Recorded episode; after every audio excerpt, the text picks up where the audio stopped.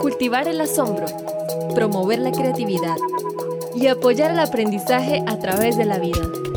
Por una ciencia al alcance de todas las personas. Fuentes confiables. Ciencia Ciudadana. Con Alejandra León Castellá.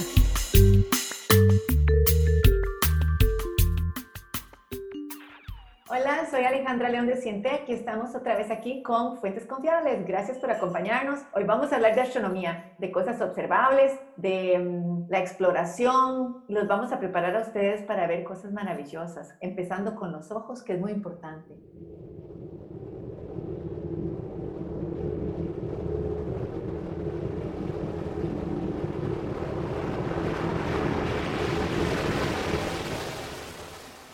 Tenemos con nosotros uno de los líderes en astrofotografía del país, Daniel Navarro, es estudiante de física de la Universidad de Costa Rica, pero ante todo es un promotor de la astronomía, un integrante de Astrotech, el grupo del tecnológico. Nos ha enseñado mucho sobre cómo observar, cómo ver, cómo fotografiar y nos deleita con sus imágenes de los planetas en Internet.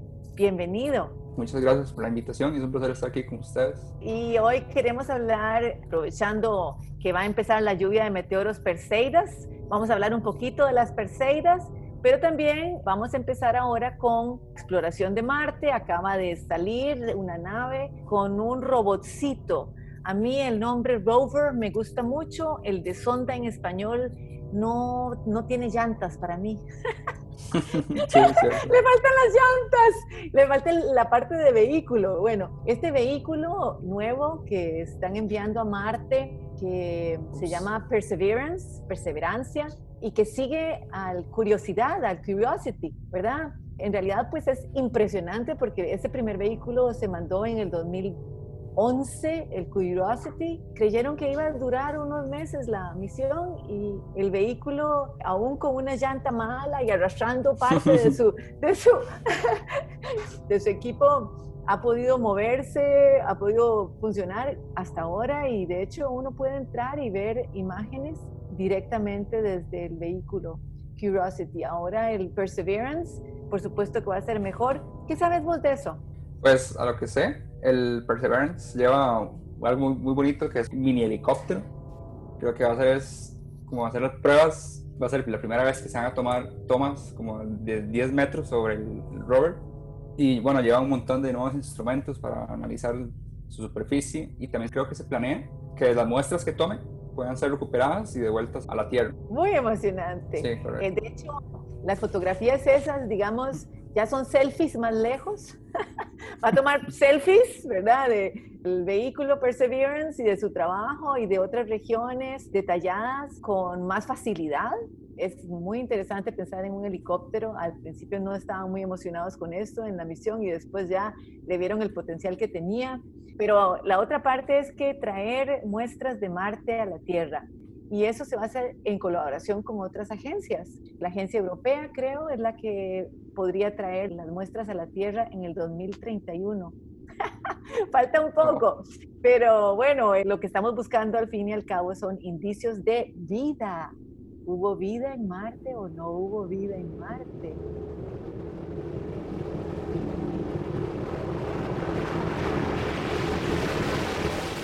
Wow. Pero bueno, aparte de la exploración, que es un campo, digamos, donde en Costa Rica no estamos incursionando en la exploración de Marte directamente, pero sí estamos incursionando en la observación de Marte. ¿Y qué pasa? ¿Qué pasa pronto en Marte? Contanos un poquito del ciclo de Marte y Marte va a estar más cerca. Contanos. Como todos los planetas exteriores, como Júpiter y Saturno, resulta que la Tierra se está acercando a Marte en este momento. Con Júpiter y Saturno, la Tierra se acerca una vez cada año. Pero con Marte, como está su año, es casi dos veces nuestro año. Es casi más de 600 días. Y esto hace que se alinee con la Tierra cada dos años. El año pasado, perdón, en el, en el 2018, fue su última alineación, lo que se llama la oposición. La oposición es el punto más cercano entre el planeta y la Tierra. Y cuando esto sucede, puede trazar una línea recta entre el Sol, la Tierra y el planeta.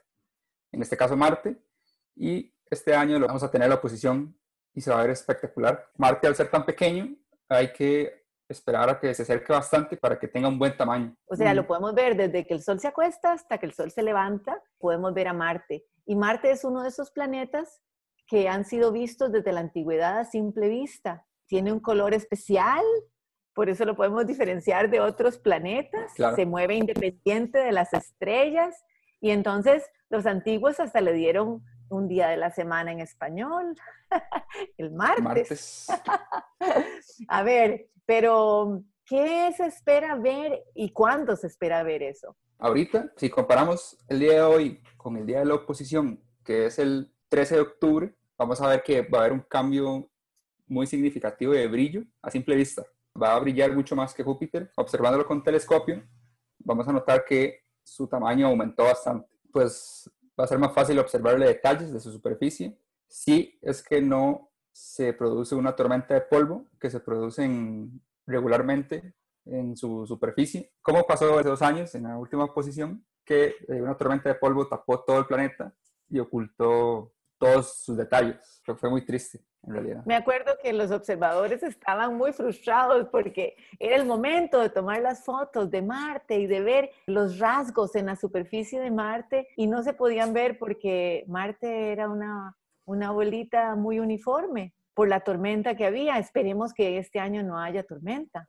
Sí, esperemos, porque Marte realmente tiene una, una geografía espectacular, aunque sea la mitad del tamaño de la Tierra, geográficamente como más activo que la Tierra. Tiene volcanes gigantescos, tiene una hendidura enorme, los casquetes polares espectaculares se ven. Pues sí, este, este volcán, el, el Monte Olimpo, que es como tres veces el tamaño del Monte Everest, se puede observar en este tipo de, de evento, en esta oposición. Solamente hay que esperar a que su rotación nos permita observarlo. Ah, estás hablando de algo muy importante. No es que nos da la misma cara todo el tiempo, sino Correcto, que sí. rota y entonces tenemos que esperar a veces para poder ver esas características, que las conocemos muy bien de Júpiter también, ¿verdad? La gran mancha de Júpiter no se ve todo el tiempo, sino que hay que esperar que el planeta rote para que podamos ver esa mancha. En Marte, las características esas principales y esa hendidura inmensa que tiene, que algunos creen que son indicios de que hubo agua en Marte, es tan característica y tan bella para fotografiar. Daniel, ¿se va a ver tan grande como la luna? No, lamentablemente no. Eh, resulta que es tan pequeñito que aún con binoculares no muestra detalle. Ya solo con telescopio y su tamaño va a ser similar al de, al de Júpiter. Quiere decir que estamos hablando de tamaño aparente. O sea, es el tamaño que nos aparece a nosotros en el cielo y ese tamaño depende de la distancia a la que esté. Es como cuando vamos en, cuando vemos una montaña y vemos que los árboles se ven pequeños, pero si nos acercamos vamos a ver que son árboles pues muy grandes. Entonces, esto es tamaño aparente. Y lo mismo sucede con Marte. Entonces, se va a acercar tanto que nos va a parecer muy grande. Y es un disquito rojo, importantísimo. ¿Por qué es rojo? ¿Por qué? Eh, resulta que está cubierto de dióxido de hierro. El dióxido de hierro tiene un color rojizo, pues todo el planeta está cubierto, completamente cubierto. Prácticamente un desierto de dióxido de, de hierro. Y es sorprendente que desde la Tierra podamos ver eso, podamos ver Claro, el, rojo y cómo ese color rojizo le dio su nombre y los antiguos pensaron en el dios de la guerra, pero también parece que el dios de la agricultura, de que protege la agricultura, o sea, no todo es malo con el rojo. Sí, sí. Algunas cosas pueden ser muy buenas. Y por supuesto, por ahí están también las pas- otras pasiones, ¿verdad? Ligadas con el, con el rojo. Es tan rojo Marte que de hecho algunas estrellas tienen el nombre de eh, rivales de Marte, ¿no es cierto? Algunas estrellas en su nombre árabe lo que significan son rivales de Marte por su color rojizo. Pero a diferencia de las estrellas que titilan, los planetas no lo hacen. Entonces, ¿cómo hacemos para reconocer a Marte? Hay una técnica que se utiliza para diferenciar una estrella de un planeta. Resulta que las estrellas siempre están titilando, están parpadeando, y esta es una distorsión que genera la atmósfera. La atmósfera es terrible en astronomía. De hecho, bueno, eso es un tema importante que hay que hablar ahorita. Con los planetas no, se distorsiona tanto la luz, ya que las estrellas al ser un punto y estar tan lejos se distorsiona fácilmente, pero los planetas al estar cerca y al ser un disco, esta distorsión no se aprecia tanto y entonces podemos asegurar que si algo titila es una estrella. Y si no lo es, si es una luz constante y fija, es un planeta. Esa es una de las maneras de identificar a Marte, por el color, por el hecho de que no titila y por tal vez también por su posición, ¿verdad? En este momento no está en el cielo al anochecer, sin embargo, cuando estemos en octubre vamos a estar con Marte saliendo al anochecer. Ahora, me voy a devolver otra vez a la pregunta que te hice de la luna y la hice con un objetivo específico y es que hay un, un engaño que la gente se manda por como meme que dice que Marte va a estar más grande que la luna y lo mandan siempre, lo mandan cada dos años y tiene que ver con una de las cercanías de Marte hace varios años, cuando la gente editó mal una información y en realidad, pues, simple vista, no puede rivalizar el tamaño de la Luna. Nunca, porque si no, entonces Marte vendría en dirección nuestra. Estaría muy cerca. Pero, pero entonces es una cosa que hay que aclarar siempre. Sí, sería el apocalipsis, ¿verdad? Mm. Entonces siempre hay que decirlo porque es importante. Ahora, entre tus fotografías de Marte, ¿cómo te ha ido con esas fotografías y las de otros planetas? Ahorita que acaba de pasar la oposición de, de Júpiter y Saturno, creo que me fue regular. Es que lo que pasa es que con la fotografía de planetas, la atmósfera tiene que estar muy transparente. Si, si ahí arriba está turbulento, pues va a distorsionar la, la, imagen final. Porque no basta con que esté despejado, tiene que estar bastante transparente. Con Marte, en este momento, no, como está un poco faltan unos meses para su oposición, aún está muy pequeño. Cuesta bastante captarle algún detalle de la superficie. Entonces estoy esperando a que se acerque más y aumente de brillo para ver si, si le logro captar algún detalle. Hace dos años, pues pasó lo de la, tormenta de polvo. Pude captarle su casquete polar del, norte, que es bien grande, y algunos detalles de la superficie, como, como manchas, manchas oscuras. Hay que decir que esta tormenta de polvo hace que Marte deje de verse tan rojo. O sea, se, empieza a ver como anaranjado, como le tapa su, superficie. Qué interesante. Entonces sí, entonces en las fotos no se veía tan, tan rojizo, en ese color característico. Ahora, octubre es un mes muy lluvioso, entonces este, también es un reto. Sí, sí. es un reto en el trópico porque este, la atmósfera va a estar muy cargada de, de nubes y muy agitada. Pero bueno, esperemos que la gente pueda aprovecharlo y verlo entre ahora y octubre, que va a haber una gran diferencia de tamaño en el planeta. Entonces, esa es otra cosa que podemos estar observando, buscando dónde está Marte ahora y comparando con octubre, cuando estaremos viendo lo más cerca posible del bienio. Por cierto, que es cuando las misiones se lanzan precisamente pensando en la cercanía del planeta, y en la distancia que tienen que recorrer las naves hacia ese planeta. No es casualidad que este rover se haya enviado pues estos días.